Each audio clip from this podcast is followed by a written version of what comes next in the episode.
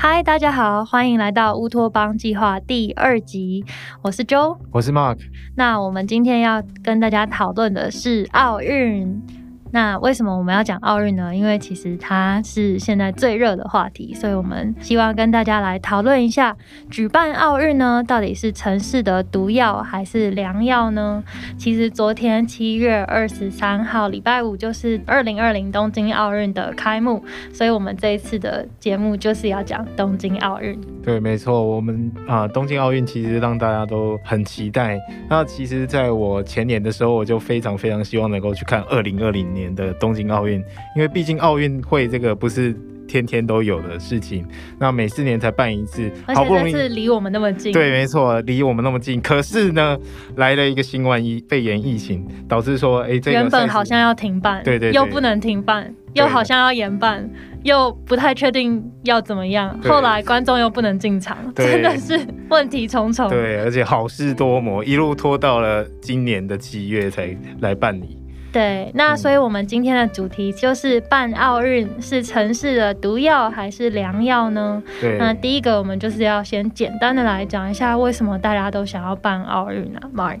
嗯，我在想这个奥运。其实很重要的地方就是可以宣传自己的城市吧。那像如果台湾有机会办奥运的话，一定能够把台湾的知名度还有国际知名度就是提升上来。真的，其实你知道我们跟这一次办奥运有一点点就是小小的遗憾吗？就是我们原本曾经要举办那个棒球五强一的小组赛。哦，对。对，但是那时候台湾爆发了三级警戒嘛，社区感染，所以我们那时候就放弃了这个。主办权对，最后好像是给墨西哥，给墨西哥。然后其实五抢一的这些国家也都不太敢去墨西哥。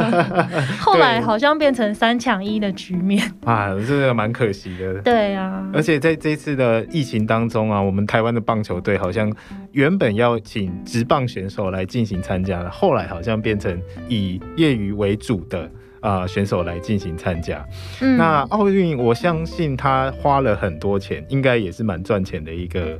项目吧。应该是国际上面大家都各自争取这个赚钱的一个机会，大家要用奥运来拼经济。对，那除了大家说的宣传效益啊，还有拼经济之外，其实奥运也是一个很好的交朋友的机会，就是它是一个被大家认为透过运动可以进行一些非正式外交的一个平台。像其实历次的奥运啊，南韩跟北韩之间的互动也是蛮多媒体在关注的事情。是，不过啊，二零二一这一次的奥运，北韩好像没有参加哦，真的。对，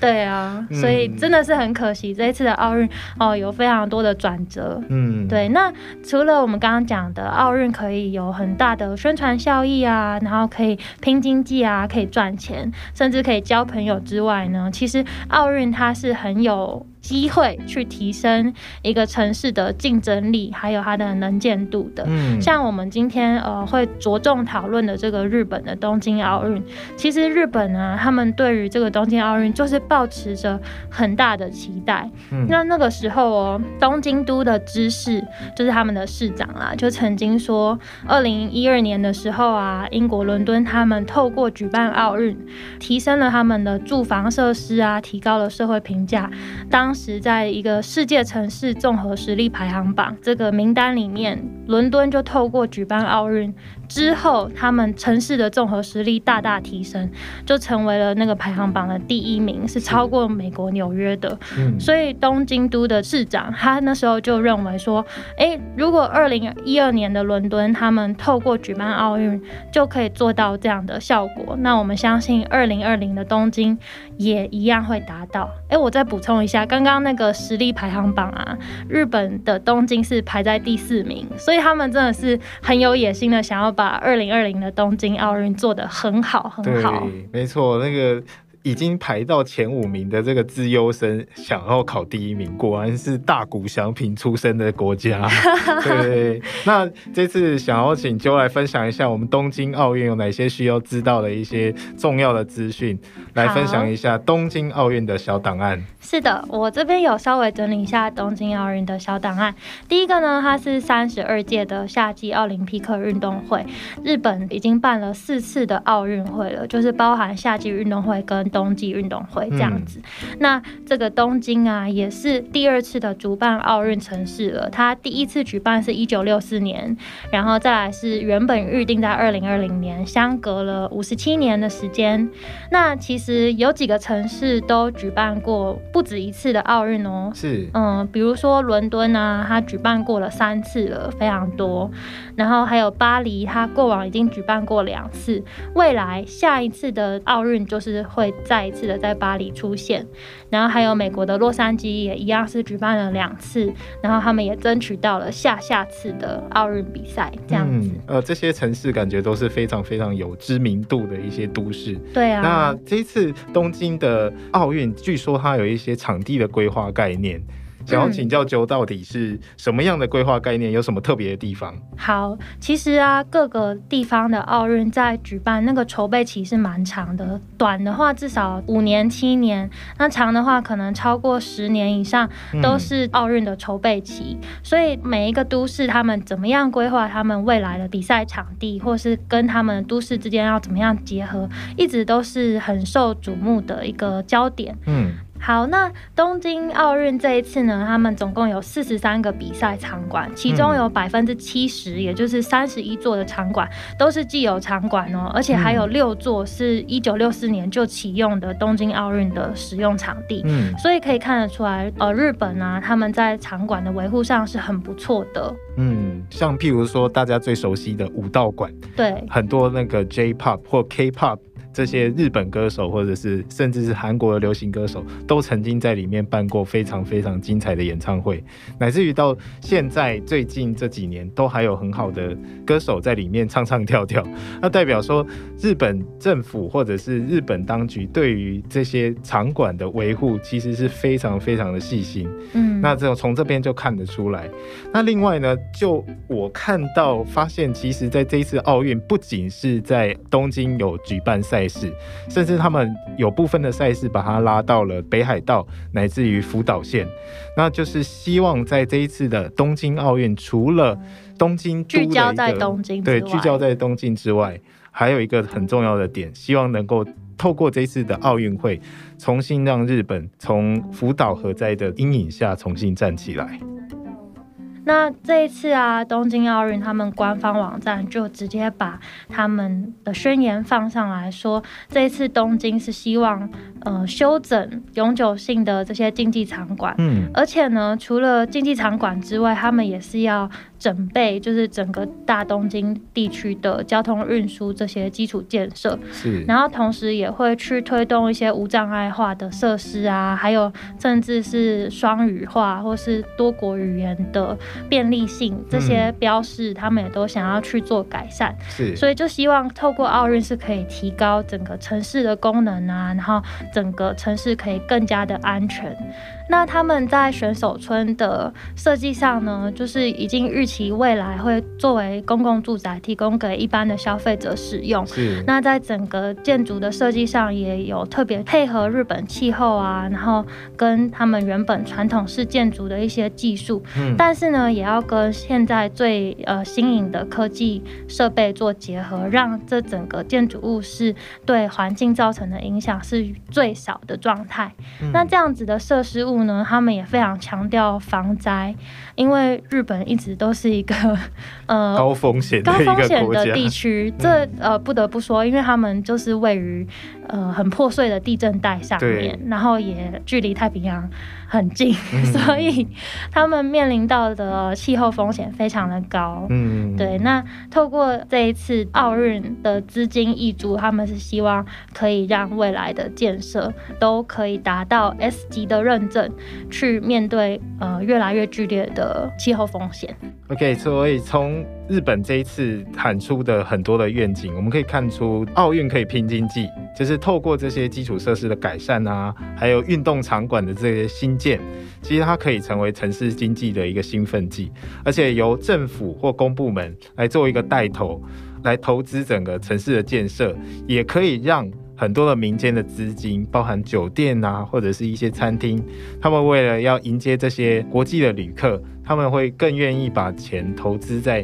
他们自己的饭店的新建，或者是自己餐厅的整修上面，就可以带来很多很多的经济的一些效益。那客观来说，其实这次的东京奥运的规划和愿景是无微不至，而且尽善尽美。真的，对，可惜就是他们是一个那么细心的民族，可是他们常常运气非常不好，就会遇到大大小小的灾难，以及这一次东京奥运遇到了很多的风波和非常辛苦的一个过程。那我们接下来第二个环节就是要带大家看一下奥运的难题。那不只是要带大家看东京奥运所面临的一波三折的过程，也带大家看一下以前历届的奥运，他们也曾经引起什么样的争议。嗯，好，那第一个就要带大家来看一下大家最熟悉的主场馆。这个主场馆就是大家昨天晚上在看开幕仪式的时候看到的这一个建筑物。那这个建筑物啊，其实都。东京奥运在二零一二年的时候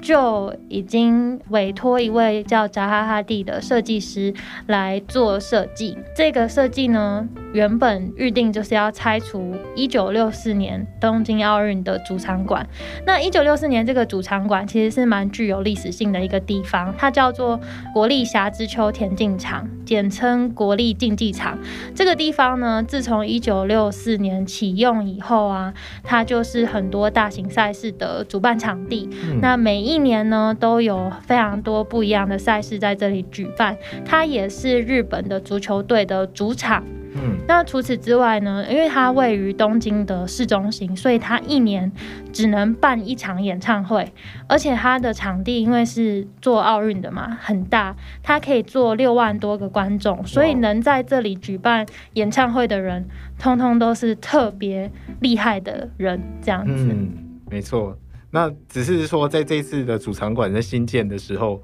因为要拆除那么重要而且充满回忆的一个场地，其实也造成了很多争议吧。对啊，那扎哈哈蒂他当初在规划新的场馆的时候呢，他原本预估的经费大概是三百八十七亿元，但在他的设计稿通过以后呢，他重新试算了整个工程费用，却暴增了二点三倍，来到八百九十四亿元。这样子的费用增加呢，其实是对财政造成非常非常大的负担的。那刚刚讲到的就是他要拆除这样一个重要的场馆，然后。新建的场馆费用又这么高的时候，其实民意就已经产生一些质疑了。嗯，那再来就是啊，这位扎哈哈蒂，他其实是一位蛮前卫的建筑师，他有很多很厉害的建筑在世界各地。不过他为日本东京奥运所设计的这个运动场呢，其实是一般民众。不太能接受的前卫设计，甚至有人耻笑这样子的设计图，说看起来像一个呃日本要沉没的乌龟。所以其实连日本本土的建筑师都有一些反对的声音。是没错，这个非常非常。特别的一个设计，所以日本首相安倍晋三在遇到那么大的民意，甚至是日本自己本土的建筑师都起身反对的状况之下，他在二零一五年的七月就表示说，其实这个奥运是属于人民的盛会，应该是以日本人民的意见为优先考量，那人民的意见必须被重视，经过审慎评估之后，最后让扎哈哈底东京奥运主场馆的规划打掉重练，打掉重练，对。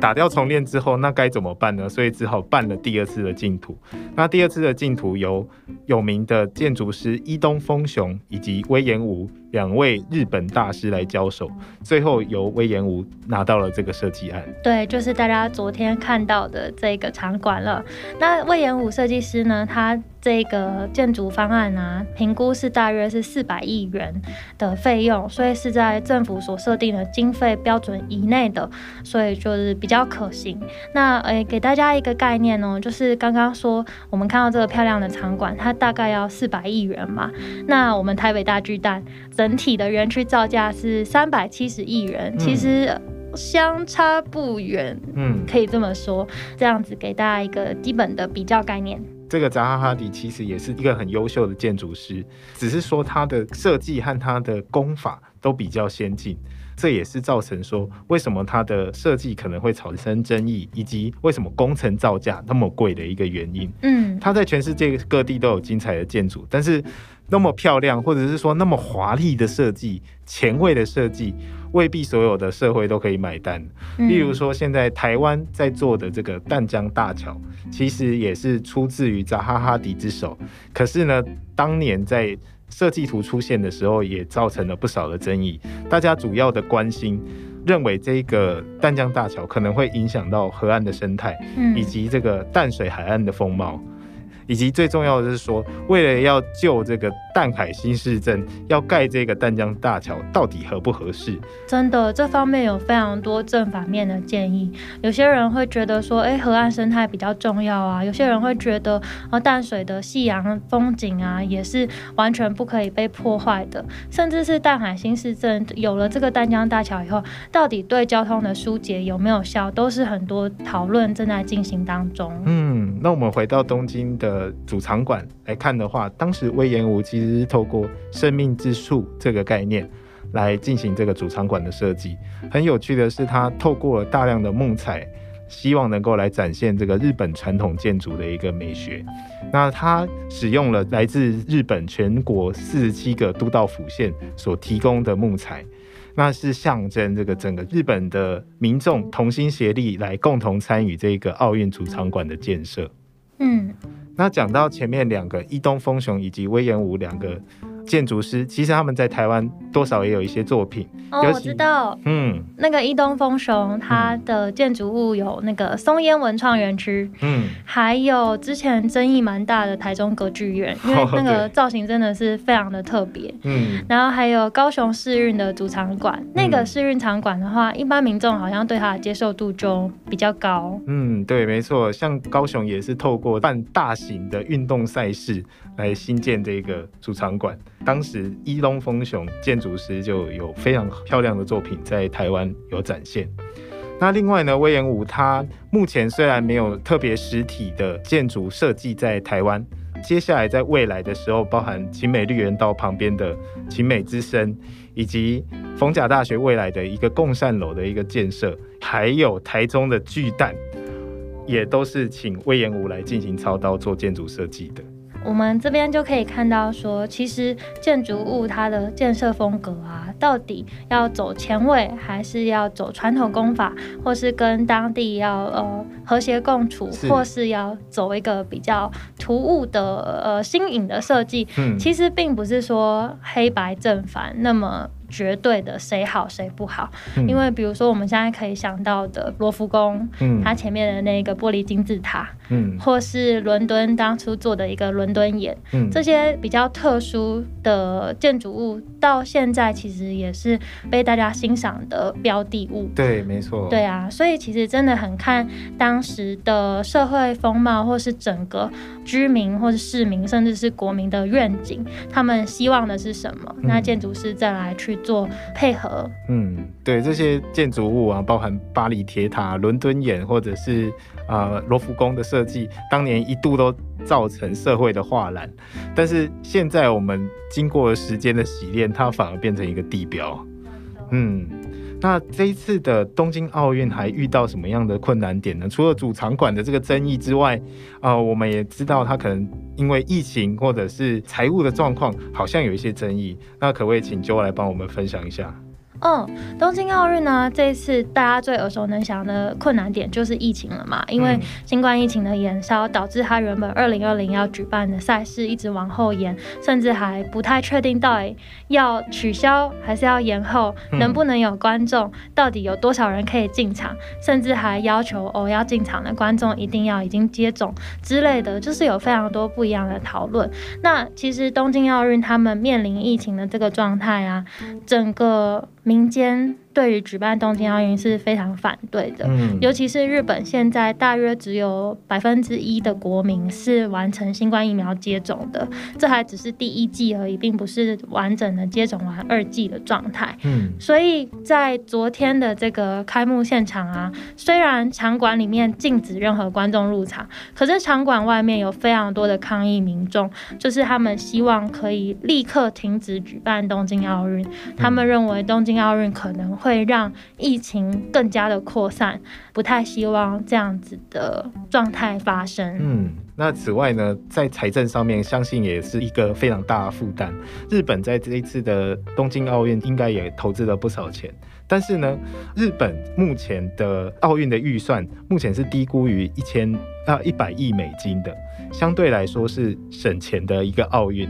这句话怎么说呢？就是我如果我们对比二零一六、二零一二的伦敦以及里约奥运的话，他们分别是一百四十六亿美元，还有里约花了大约两百亿美元以内，这样子举办了一场呃世界盛会。对。但是如果我们跟二零零八年的北京相比的话呢，他们那时候哇。一切富丽堂皇的，花了四百亿的美金，在二零零八年还没有经过通货膨胀的换算，我们就已经看到日本其实只用了。北京四分之一的经费去举办这样子的盛会，对，相对来说是算是蛮省钱的了。而且听说当时啊，北京的奥运会啊，他们四百亿美金，大概有一半以上是来改善他们的空气污染啊，还有一些基础设施的问题啊。所以其实北京是真的非常非常花钱，北京奥运是花了蛮多钱的，而且甚至是被誉为就是说史上最贵的奥运会之一。那只是说，日本面对现在目前他们的经济停滞的状况，其实他们非常非常的努力去节省这个预算。其实啊，他们在预算节省上呢，就像刚刚说的，他们有利用非常多既有的场馆。过往举办奥运的一些国家或是都市，他们为了要彰显自己是一个经济突飞猛进的场合，所以会希望可以大破大立去拆掉很多不合时宜的区域或是建筑物。其实这样子的讨论呢，就像刚刚那个日本主场馆，到底要拆要留，要用什么样的风格建设，是呃有。相呼应的，嗯，那我们这里想要跟大家介绍一个电影，叫做《来自红花板》，它是宫崎骏的电影。嗯，Mark 有看过吗？有，我有看过。对，那你对这部电影有什么深刻的印象吗？嗯，其实它就是一个非常纯情的一个中学生的恋爱电影，只是那个纯情是一九六零年代的时代，所以真的是纯到不行，就是非常非常清新，然后非常非常可爱的一个。高中男女生恋爱的故事，你讲到那个年代的关键点了。一九六零年代，它其实就是在一九六四年东京举办奥运之前的年代。那那个时候就是日本二次大战结束，而且已经。走到经济复苏期的时候，他们那时候就申请了要举办奥运。那在这个时候啊，日本全体对于奥运是有非常大的憧憬的，就希望让整个国家的形象或是整个国家的愿景，从那个战争时期整体的复苏跟转变。是，所以其实有非常多的建设正在发生，他们希望整顿市容。嗯，对。那大家在看这部电影的时候，应该可以从里面的一些海报或是市区街道的一些标语，可以看到他们很蓬勃的期待发展的状态。是对。那这一群主人公们呢？他们是一群高中生。嗯。那这些高中生，他们是想要拯救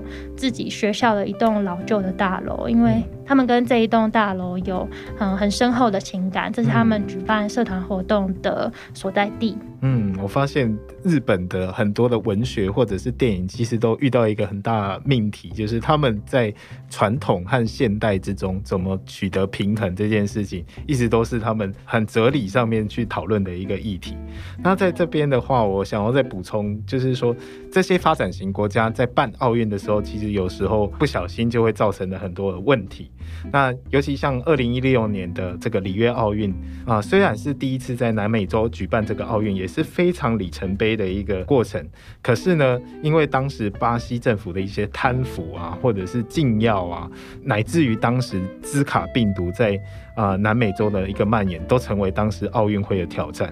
那那时候国际奥运会也跟 BBC 讲说，这个是一个史上最艰难的奥运。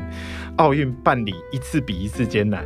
他们贪腐的问题，譬如说，像在当时巴西在新建地铁的时候，一共就花了大概是九百多亿的一个台币，那比之前先前预估就是高出二十五 percent。跟大家报告一个数据哦，就是其实台北的这个捷运信义线的经费也不到三百亿，可是对，可是巴西在为了奥运盖地铁，他们是。超过台湾很多钱，对对对，可以盖三条新一线，对，可以盖三条新一线，而且台湾的土地那么贵哦，真的。而且我有听说里约奥运，他们当初在举办、在筹备的时候，经费是一直透支、一直追加的状态。那其实他们那样子透支跟追加，盖了非常多的场馆，想要迎接来自世界各地的运动员。之后呢，这些场馆就沦为了蚊子馆。对，而且还造成了就是他们海岸的一些污染。那甚至在奥运会办理之前，政府的预算透支到当地的警察跑出来抗议，打算来罢工这样子，造成当时举办奥运的一个非常艰辛的一个过程。嗯，那。举办奥运的主办国啊，如果他们没有足够强力的一个公部门的力量以及民间的力量的话，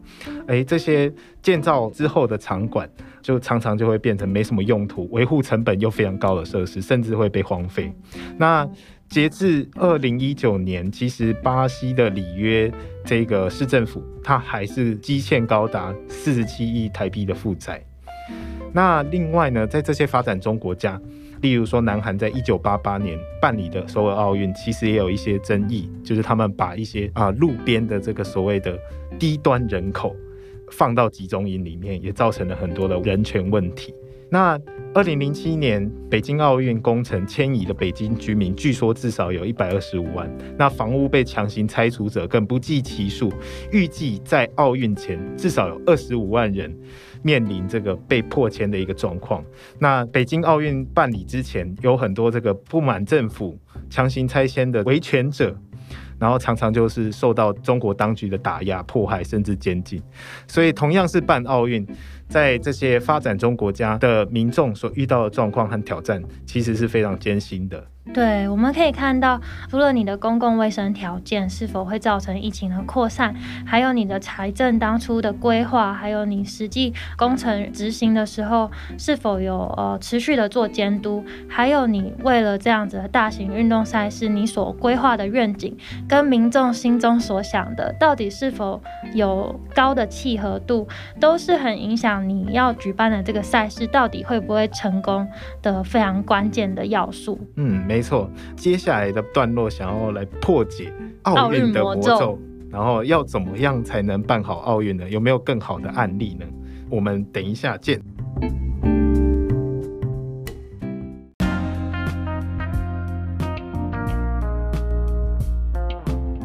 欢迎回来。接下来我们的环节要跟大家说，怎么样可以破解奥运魔咒呢？刚刚听了那么多奥运可能会带来的负面影响，还有历届奥运所带来的一些争议，到底要怎么样可以把奥运办好呢？我们接下来要讲的案例就是二零一二年的伦敦奥运。那这个伦敦奥运呢，他们是很著名的，在现实中找寻理想，在理想中面对现实的一场奥运，然后也是第一次很紧密的把都市再生的概念跟奥运这样的大型比赛结合在一起。嗯，没错，在伦敦取得主办权是在二零零五年的时间，那他们面对二零一二年的奥运的时候，他们花了七年的时间来进行筹办。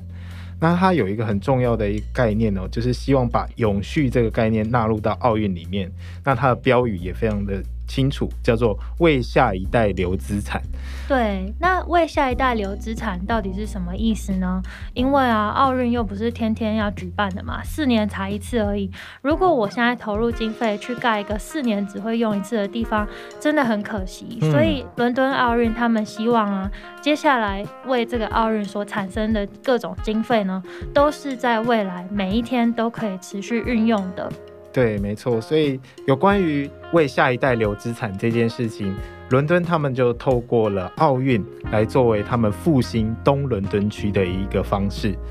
那东伦敦区是一个怎样的地方呢？它是二战之后发展的一个工业区。原本啊，在二零一二年那一段时间，它是一个工业污染。治安堪忧，市容不佳，缺乏生活机能，没有大众运输，没有休区绿地的一个地方。对，简单的把伦敦整个区域分东西南北划分的话，东边就是一个比较恶名昭彰的地方，甚至以前的那个开膛手杰克就是出没在东伦敦区哦。嗯，而且那个时候，二零一二年的数据还显示说，东伦敦区这边的居民人平均寿命啊，硬是比西伦敦区，也就是比较。上流的区域呢少了五岁，所以可以看到伦敦在东边跟西边的发展是非常两极的状态。是没错，西伦敦区可能有点像是台北的信义区吧。那我在想，东伦敦区可能可以比较一个城市，有点像是台湾的高雄。就是它过去工业非常兴盛，可是它遇到了后工业化，就是工厂外移的一个挑战。但是因为奥运呢，伦敦政府它把建设的资金投入在了东伦敦区。那透过这些场馆的新建之外呢，他们也出动大型的土壤的清洗机，去清洗这些过去受到工业污染的土地，让这些土壤可以回收，也作为建筑使用。然后据说这个规模达到两百万吨。那它的场馆提早做好永续利用，还有后续经营的准备，甚至有一些临时性的场馆，到了四年之后还借给里约的奥运来做使用。那其实，在台湾的话，也有类似的案例，像当年呃二零零九年的时候，高雄市就办理了这个市大运，一个相对起来比较没落的一个工业城市啊，遇到了全球化的挑战之后。那透过这些运动赛事以及文化盛典的举办，来重新让他们的城市脱胎换骨。那东伦敦区呢，在当时奥运举办筹备期呢，就已经很明确的。定出他们的建设方针，他们希望是可以拥抱高度的临时性的，所以他们希望他们目前规划的场馆空间弹性都非常的大。也许我现在所设计的观众台，在未来都是可以撤除掉，重新改为民众可以休憩或是作为运动场所的空间。嗯，所以他们有非常多的比赛场所呢，在后来都直接。改造成地方的运动中心，甚至是一些竞赛的呃练习场馆。嗯嗯，然后他们也透过这次在东伦敦所投注的各种经费，去整顿刚刚说的土壤污染的问题，还有水资源的洁净。也做了更多的交通建设，去串联它的大众运输。像大家很熟悉的，可能是王十字车站，这个是伦敦很大很大的一个车站。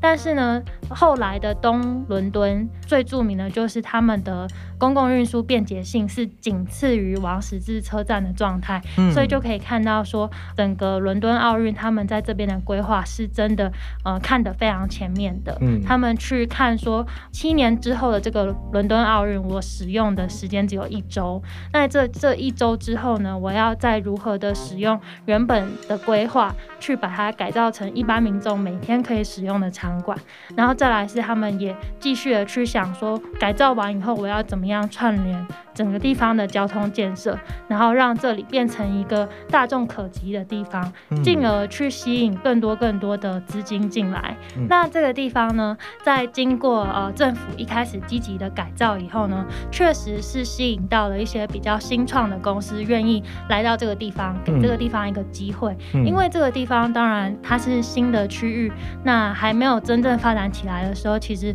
物价啊或是房价啊都是相对比较低廉的，所以有很多新建的公司愿意在这边落地生根。是，那这种新建的公司来到这里越来越多的时候，其实这里也变成一个创意跟艺术创新的集散地。对，所以这个地方。东伦敦现在已经变成是蛮多游客来到伦敦会特别去拜访的地方，因为它是一个非常有生命力、嗯，有创造力的一个地方。这样子，没错，这个部分让我想到过去有一个也是蛮有名的电影，叫做《高年级实习生》。我记得当时那个安海瑟薇在当老板，他所做的那个新创公司，好像就是在一间旧的印刷厂里面。啊，它是那个旧的工厂把它改造的。那虽然这些曾经凋敝的地区啊，一度被世人所遗忘，可是透过一些好的政策引导的话，重新让一些有创意的年轻人进入到那些空间里面，反而可以活化这些空间。那东伦敦的这个案例让我也想到，就是像柏林这样的一个地方。柏林是德国相对来说比较贫穷的一个地方，虽然它是首都，但是它的政治意义好像大于它的经济的意义。啊，可是柏林如果有机会去参访的话，其实它有非常非常草根，而且非常有创意的年轻人在里面去做各种的活动，它的艺术氛围还有它的文化氛围也非常非常的强。那我相信，就是这就是这些欧洲城市，虽然他们可能相对来说有一些区域是比较贫穷的，但是只要能够合适的投注资源的话，改善一些基础设施，其实这些地方充满了生命力，也充满了魅力。对，那我们今天这一集呢，从刚刚先从东京奥运来看，然后再来看各国在举办这种大型运动赛事遇到的困难，甚至又带大家看一下伦敦奥运他们在这种呃大型赛事举办上所做的翻转。嗯，所以我们再回头看一下台湾在举办大型赛事上，我们做了哪些事情呢？对，没错，我相信台湾其实大家都很喜欢运动，而且从我大学的时候就发现，哎，其实大家都很喜欢参加系队或球队，嗯，然后大家花了很多时间在练习。可我们的运动的这个氛围，好像还是相对来说没有那么完全成为一个主流。对啊，就是我们虽然觉得运动是一件好事，运动对健康好，但是我们对运动这件事情，它的专业度似乎。并不是那么那么的看重。对这个专业度的部分，就是说，其实我们很喜欢运动，但是我们好像没有办法相信运动可以成为一个吃饭的东西，所以导致说，好像可能过去以前在高中求学的经验、国中求学的经验，很多的体育课被拿来上数学课或国文课。像 Mark 以前在私立学校的时候，体育课被拿来上正课，就是国英数理化。是非常非常稀松平常的事情，只是呢，我后来发现，我很多国高中的同学，他们大学毕业之后都投入了健身相关的产业当中。对于运动的这个忽视，其实好像也可以在空间上面能够被看到。对啊，我们其实有很多的场馆在大型赛事之外，它的使用度真的非常低，甚至被一些地方性社团拿来挪作他用，可能成为开会的场所，或是成为唱卡拉 OK 的休闲聚会场所，真的是很可惜。而且我觉得，嗯，各个国家在面对运动、面对体育这个项目所抱持的态度，其实也会影响。到整个运动经济的发展，对，那这个运动经济啊，就像我们可以看到，日本他们是把武士道的精神发展在整个运动赛事上面，嗯，我们就可以看到他在这方面是走很专业、很专精、很纯粹。的一个运动的路线，嗯，那台湾的话，像刚刚讲的，其实比较偏健康跟休闲取向，然后甚至我们有一点是处于赢球的功利主义，对。对，这样真的有一点可惜，所以我们在这方面投注的经费可能就有点震荡。就是哎，赢球的时候多给他一点经费，输球的时候可能就啊，你这个好像没什么前景，我们再考虑一下。对，这真的是蛮尴尬的。那那美国的话，他们所做的整个运动经济的包装是比较偏英雄式的，他们是有发展出。一种专属的文化发展，就比如说我们在想到可能是他们的大联盟，嗯，或是我们想到 NBA，甚至我们想到他的那个 NFL，他们的美式足球。其实都是有非常多呃英雄式的包装色彩，嗯，那他们也是有一些长期种子的培养机制，然后去经营这样子的运动赛事，那达到它可能是一个很巅峰的娱乐经济了，嗯，对。那我觉得其实台湾在运动上面能够保持着更积极或是更专业。的态度的话，也许我们的运动员的待遇啊，或是我们的运动比赛的举办的频率啊，甚至我们能不能拥有更多设备良好的场馆，都是因为我们人民对于运动保持的态度而会有所转变。是没错，台湾其实有非常优秀的运动员啊，可是他们常常都要熬了好几年，甚至是赌上他们一生的一个机会，好不容易在国际上发光发热，才会被台湾的人所看见。那这个东西对于基层的这个运动教育是不是真的好？或者是我们整个运动产业有没有办法发展起来？其实我觉得这个都是我们需要考虑的地方。那其实 Mark 自己的经验，在啊大学的时候有看到大家很积极的投入球队啊或系队的这些训练，可是最后这些东西很难过的是，大家花了很多时间，很快乐的或者是很积极的在训练自己，可是运动终究不会是普遍的一个职业或者是置业的一个选择。嗯啊。最多可能只能当做是一个娱乐休闲的一个活动，相对来说，这些职业的运动员好像也比较没有被看见。那他们在训练的过程之中，常常是非常孤独的。那我们如果对于运动员还有运动产业，甚至是基础的运动训练，可以多一点重视的话，说不定才能让台湾就是慢慢摆脱这种所谓的四海游龙的悲惨命运呢。因为我们在国际赛事常常就是差那一点点，尤其在 Mark 最喜欢的棒球，我们常常跟日本啊、韩国啊这样的强队厮杀很久，然后有时候都是常常都是一开始就领先，可是领先第一局、第二局，乃至于到第五局、第六局都还是领先的状况，可是最后就是在第八局、第九局最后的时间被逆转。那我相信那个韧性或那个精神，好像就是台湾从譬如说五十九分。要到六十分，乃至于到七十分，到九十分，很重要的一个关键。如果台湾的体育要更加的往前的话，其实我们大家的精神或大家对于运动态度都需要做一些转变吧。嗯，那我们回到本集一开头在讨论说为什么大家都想办奥运的时候呢？我们向大家说了它所带来的宣传效益啊，它的呃奥运经济，还有它赚钱的模式，甚至它是交朋友的一个好平台，还有就是奥运到底要如何可以提升城市的竞争力跟能见度？像我们刚才在说的奥运，其实像这样的大型赛事，主要都还是回归到运动的精神的体现，所以。台湾到底有没有准备好要办一个好的大型体育赛事？我觉得整个。国家人民对体育这件事情的重视，还是需要更加更加的加强。对，那而且我想要再补充一个，算是小花边新闻，不知道有没有人有发现，就是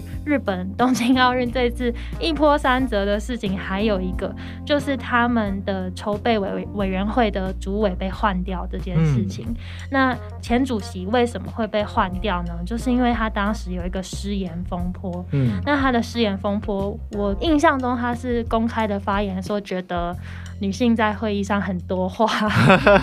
对，那这件事情在日本这样的社会风气其实是比较贬低女性的状态。可能她简单的道歉，也许她就可以安全下妆了。那当时其实她也是这样子做的，她就是说。嗯，很抱歉，她有这样子的言论。然后当时的国际奥委会呢，也就是想要大事化小，小事化无，说哦这件事情已经解决了。